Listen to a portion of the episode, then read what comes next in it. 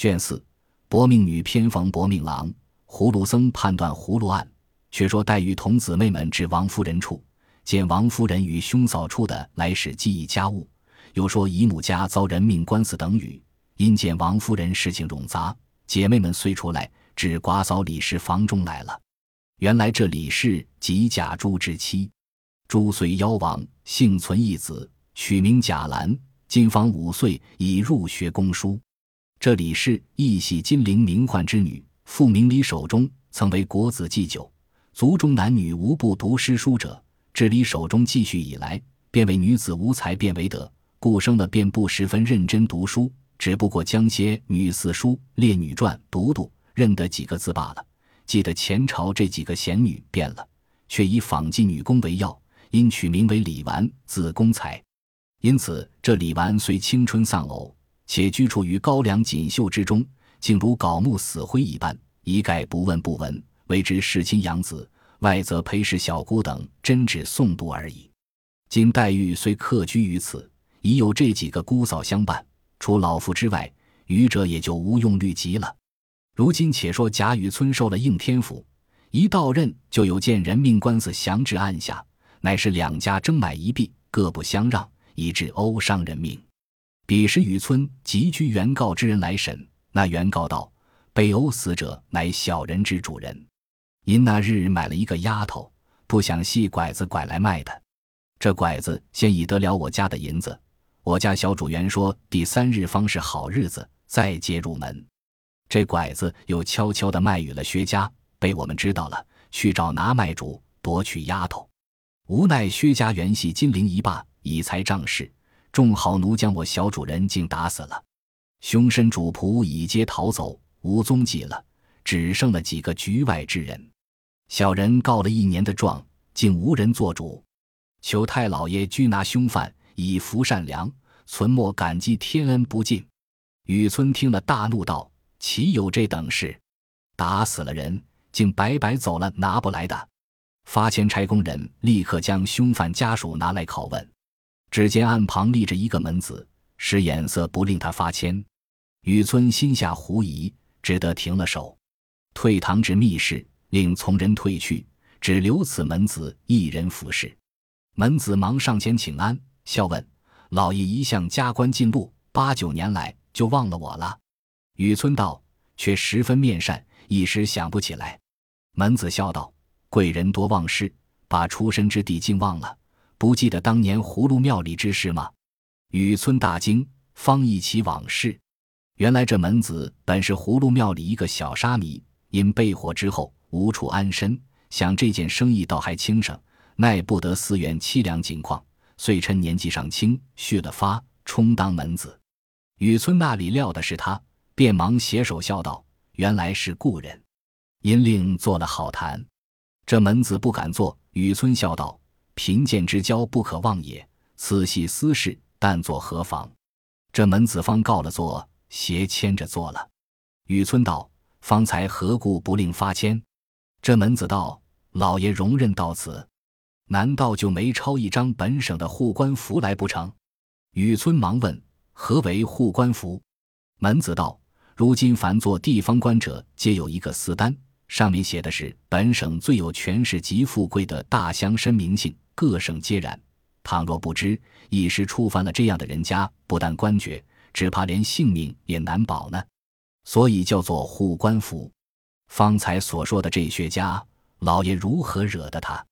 他这件官司并无难断之处。从前的官府都因爱着情分脸面，所以如此。一面说，一面从顺带中取出一张抄的护官符来，递于雨村。看时，上面皆是本地大族名宦之家的艳俗口碑，云假不假？白玉为唐金作马。呃，庞公三百里，住不下金陵一个使。东海缺少白玉床，龙王来请金陵王。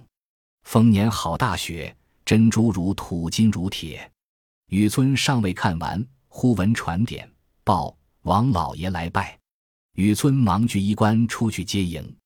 有顿范公夫方回来，问这门子。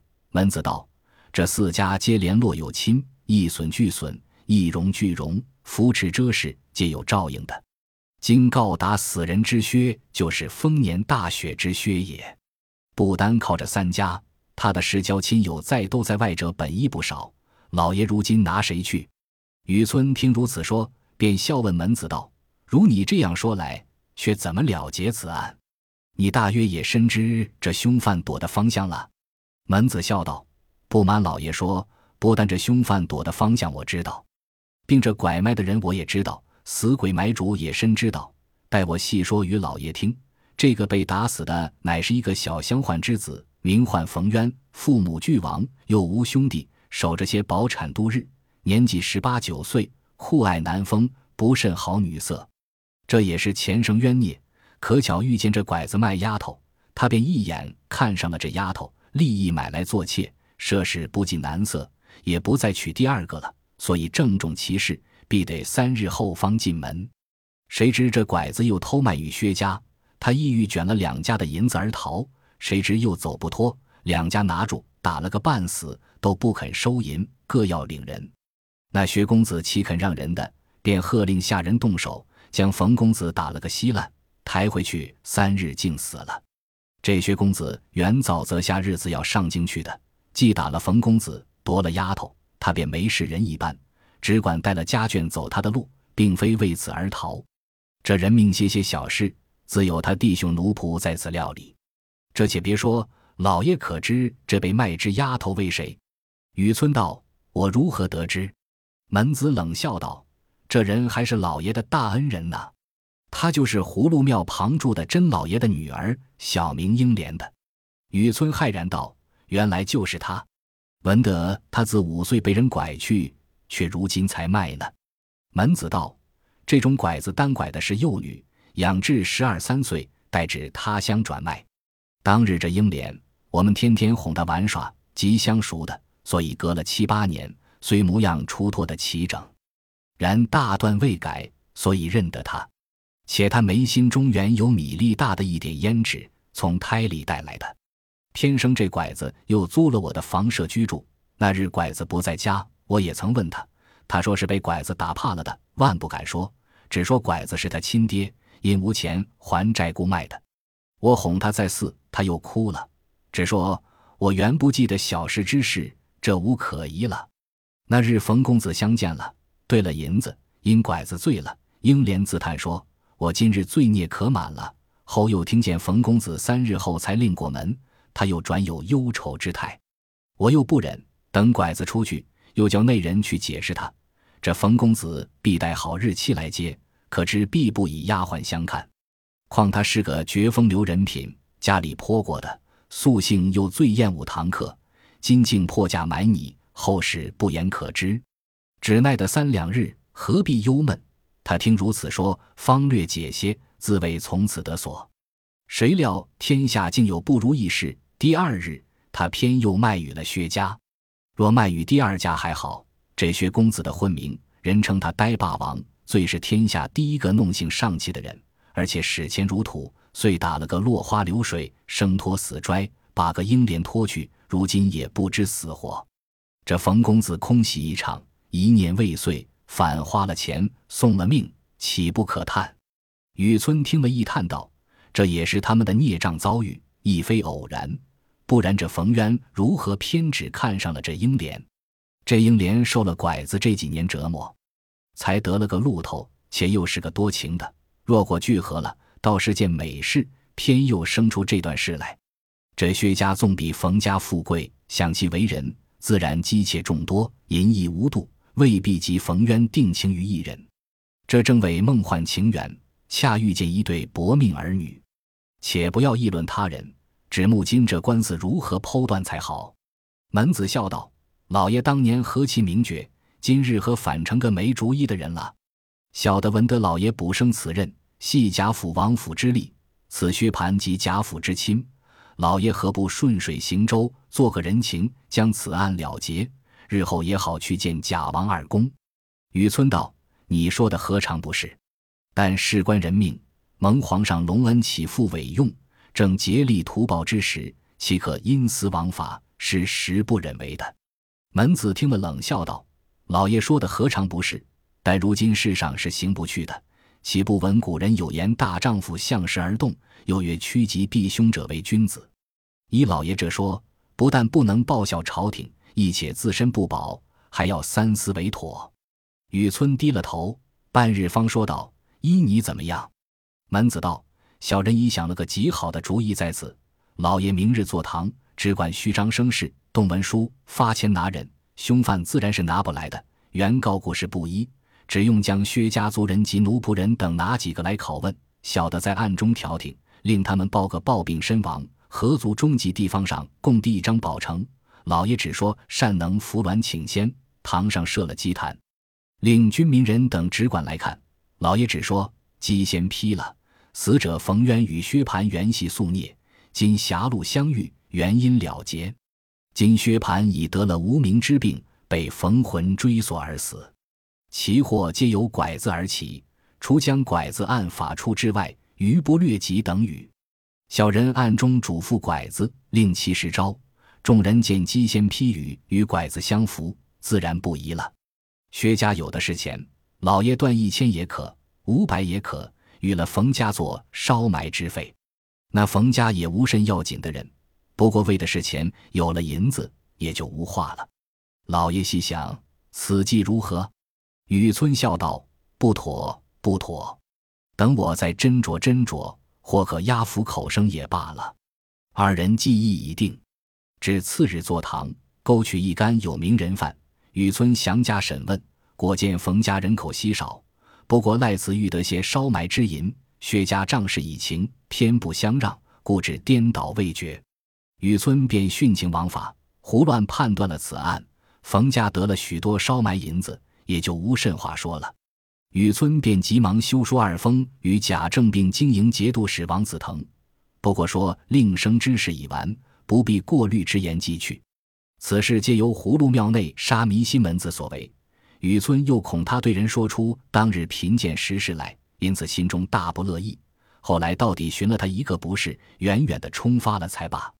当下言不着雨村。且说那买了英莲打死冯渊的那薛公子。亦系金陵人士，本是书香济世之家，只是如今这薛公子幼年丧父，寡母又怜他是个独根孤种，未免溺爱纵容些，遂至老大无成。且家中有百万之富，现领着内堂钱粮，采办杂料。这薛公子薛名薛蟠，表字文起，性情奢侈，言语傲慢，虽也上过学，不过略识几个字，终日唯有斗鸡走马、游山玩景而已。虽是皇商，亦因经济世事全然不知。不过赖祖父旧日的情分，户部挂虚名，支领钱粮，其余事体自有伙计老家人等错办。寡母王氏乃现任经营节度使王子腾之妹，与荣国府贾政的夫人王氏是一母所生的姊妹，今年方四十上下，只有薛蟠一子，还有一女，比薛蟠小两岁，乳名宝钗，生得肌骨莹润。举止娴雅，当时他父亲在日，极爱此女，令其读书识字，教之乃兄，竟高十倍。自父亲死后，见哥哥不能安慰母亲，他便不以书字为念，只留心针纸家计等事，好为母亲分忧代劳。今因今上崇尚诗礼，征采才能，降不世之隆恩，除聘选妃嫔外，在仕宦名家之女，皆得亲民达布，已被选择。为公主、郡主入学陪侍，充为才人赞善之职。自薛蟠父亲死后，各省中所有的买卖成局、总管、伙计人等，见薛蟠年轻不谙世事，便趁时拐骗起来。京都几处生意渐已消耗。薛蟠素闻的都中乃第一繁华之地，正思一游，便趁此机会，一来送妹待选，二来望亲，三来亲自入部销算旧账，再计新知。其实只为游览上国风光之意，因此早已检点下行装细软，以及馈送亲友各色土物人情等类。正择日起身，不想偏遇了那拐子，买了英莲。薛蟠见英莲生的不俗，立意买了，又与冯家来夺。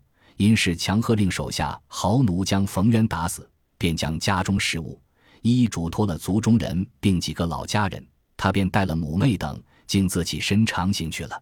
人命官司，他却视为儿戏，自谓花上几个臭钱没有不了的。在路不计其日。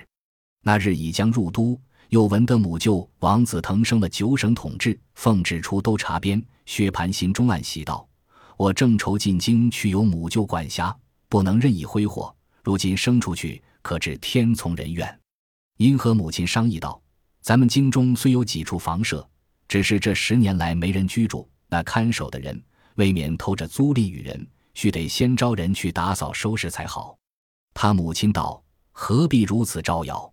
咱们这进京去，原是先拜望亲友，或是在你舅舅处，或是你姨爹家。他两家的房舍极是宽敞的，咱们且住下，再慢慢的这人去收拾，岂不消停些？”薛蟠道。如今舅舅正升了外省去，家里自然忙乱起身。咱们这回子反一窝一拖的奔了去，岂不没眼色些？他母亲道：“你舅舅虽升了去，还有你姨爹家。况这几年来，你舅舅姨娘两处每每带信捎书接咱们来。如今寄来了，你舅舅虽忙着起身，你贾家的姨娘未必不苦留我们。咱们且忙忙的收拾房子，岂不使人见怪？”你的意思我却知道，守着舅舅姨母住着，未免拘谨了你。不如各住，好任意施为。你既如此，你自去挑所宅子去住。我和你姨娘姊妹们别了这几年，却要厮守几日。我带了你妹子去投你姨娘家去，你倒好不好？薛蟠见母亲如此说，情之扭不过的，只得吩咐人夫一路奔荣国府而来。那时王夫人已知薛蟠官司一事亏贾雨村就中维持了，才放了心。又见哥哥生了边缺，正愁少了娘家的亲戚来往，略加寂寞。过了几日，忽家人报姨太太带了哥儿姐合家进京，在门外下车了。喜得王夫人忙带了人接出大厅来，将薛姨妈等接了进去。姊妹们暮年相见，悲喜交集，自不必说，叙了一番气阔，又引着拜见贾母。将人情土物各种酬献了，何家居司见过，又致喜接风。薛蟠拜见过贾政、贾琏，又引着见了贾赦、贾珍等。贾政便使人上来对王夫人说：“姨太太已有了春秋，外甥年轻，不知庶务，在外住着，恐又要生事。咱们东南角上梨香院一所十来间，白空闲着，叫人打扫了，请姨太太和姐儿哥住了甚好。王夫人原要留住。”贾母也就遣人来说，请姨太太就在这里住下，大家亲密些。薛姨妈正与同居一处，方可拘谨些儿。若令在外，恐纵性惹祸，遂忙道谢应允。又私与王夫人说明，亦应日费供给，一概免却，方是储藏之法。王夫人知他家不难于此，遂亦从其愿。从此后，薛家母女就在梨香院中住了。原来这梨香院乃当日荣公暮年养静之所，小小巧巧，约有十余间房舍，前厅后舍俱全，另有一门通街，薛蟠家人就走此门出入。西南又有一角门，通一家道，出了家道，便是王夫人正房的东院了。每日或饭后，或晚间，薛姨妈便过来，或与贾母闲谈，或与王夫人相叙。宝钗日与黛玉、迎春姊妹等一处。或看书下棋，或做针纸，倒也十分乐意。只是薛蟠起初远不欲在贾府中居住，生恐依附管束，不得自在。无奈母亲执意在此，且贾宅中又十分殷勤苦留，只得暂且住下，一面使人打扫出自家的房屋，再移居过去。谁知自此间住了不上一月，贾宅族中凡有的子侄，俱已认熟了一半，都是那些纨绔气息。莫不喜与他来往，今日会酒，明日观花，甚至聚赌嫖娼，无所不至，引诱的薛蟠比当日更坏了十倍。虽说贾政训子有方，治家有法，一则族大人多，照管不到；二则现在房场乃是贾珍，彼乃宁府长孙，又现袭职，凡族中事都是他掌管；三则公司冗杂，且素性潇洒，不以俗事为要，每攻暇之时。不过看书着棋而已，况这梨香院相隔两层房舍，又有街门别开，任意可以出入，这些子弟们可以放逸畅怀的，因此遂将移居之念渐渐打灭了。日后何如？下回分解。本集播放完毕，感谢您的收听。喜欢请订阅加关注，主页有更多精彩内容。